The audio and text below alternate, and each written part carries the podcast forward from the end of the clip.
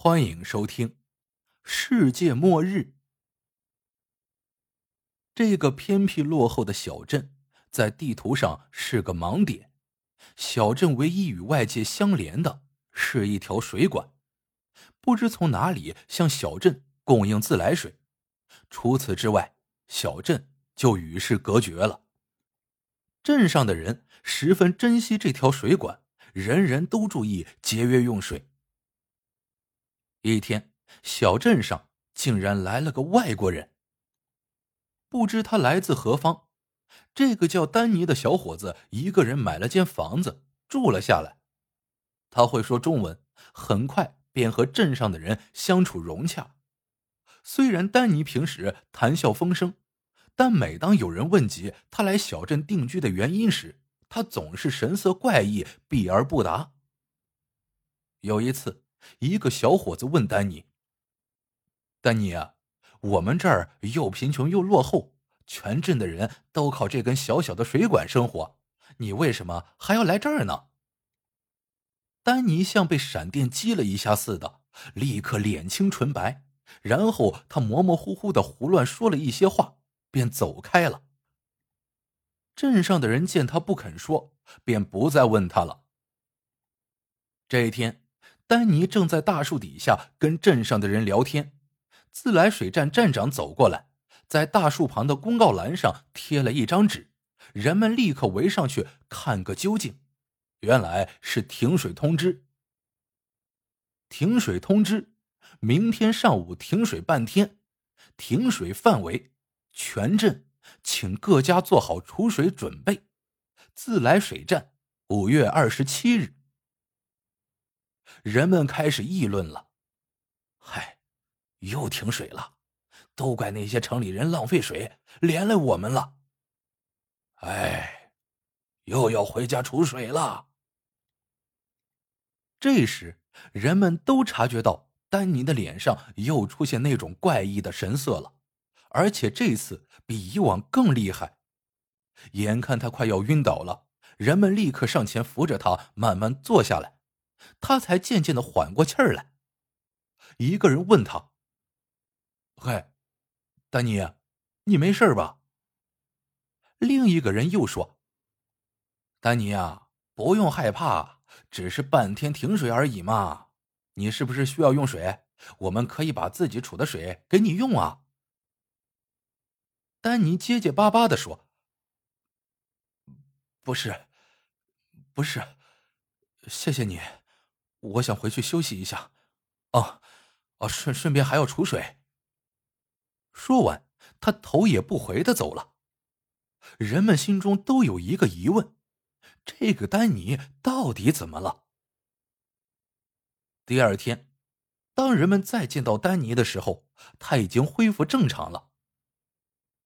又过了许多天，一天黄昏，丹尼又在那棵大树下跟人们谈天说地。突然，有人指着远方：“喂，丹尼啊，他们是不是你的朋友啊？”丹尼向远方望去，只见三个外国人正向这儿走来，一个中年男子，一个妇女，一个小孩子。显然，他们是一家三口。这三人背着沉重的行李，就像丹尼当初来到这儿的时候一样。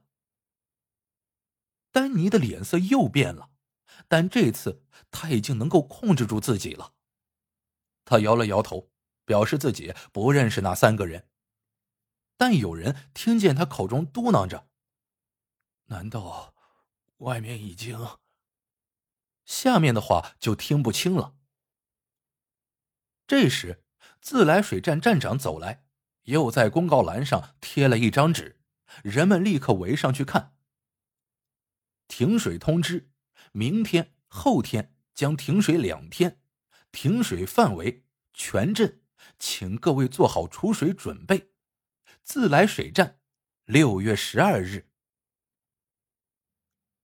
丹尼看看公告栏，又看看那一家新来的客人，脸上显出极度痛苦的神情。突然，他转身，一个劲儿的向家的方向疯跑而去。他脸上那狰狞的表情吓坏了不少人。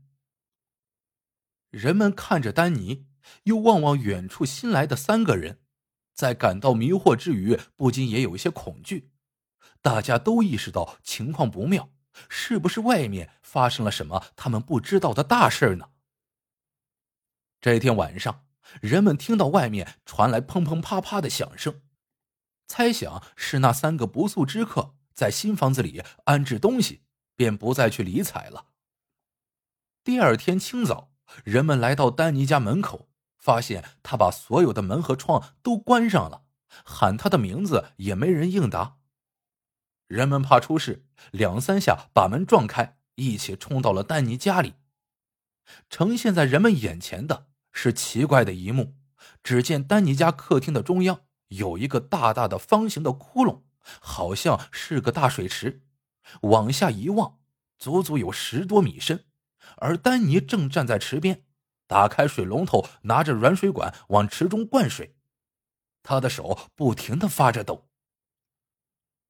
原来昨晚的响声是从丹尼家发出来的，恐怕他至少雇佣了三十个工人，才能在一夜之间挖出一个这般规模的水池。丹尼见到大家，脸上露出无奈而如释重负的神情。没等人们开口，丹尼就说：“既然你们都看见了，我只好把一切都说出来。其实……”外面的世界早已没有水了，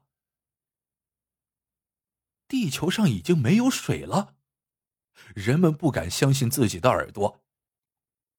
丹尼继续说：“我是个勘探学家，你们这个镇是现在地球上唯一有水的地方，我是很辛苦才找到这里的。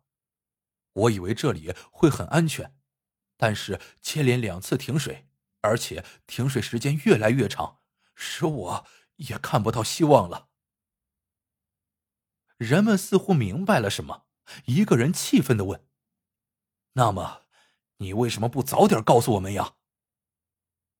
丹尼双手抱着脑袋，显出很内疚的样子，说道：“我怕告诉你们后，消息传出去，就会有无数人从外面涌到这里来抢水。”尽管我努力保密，昨天仍有三个人来了。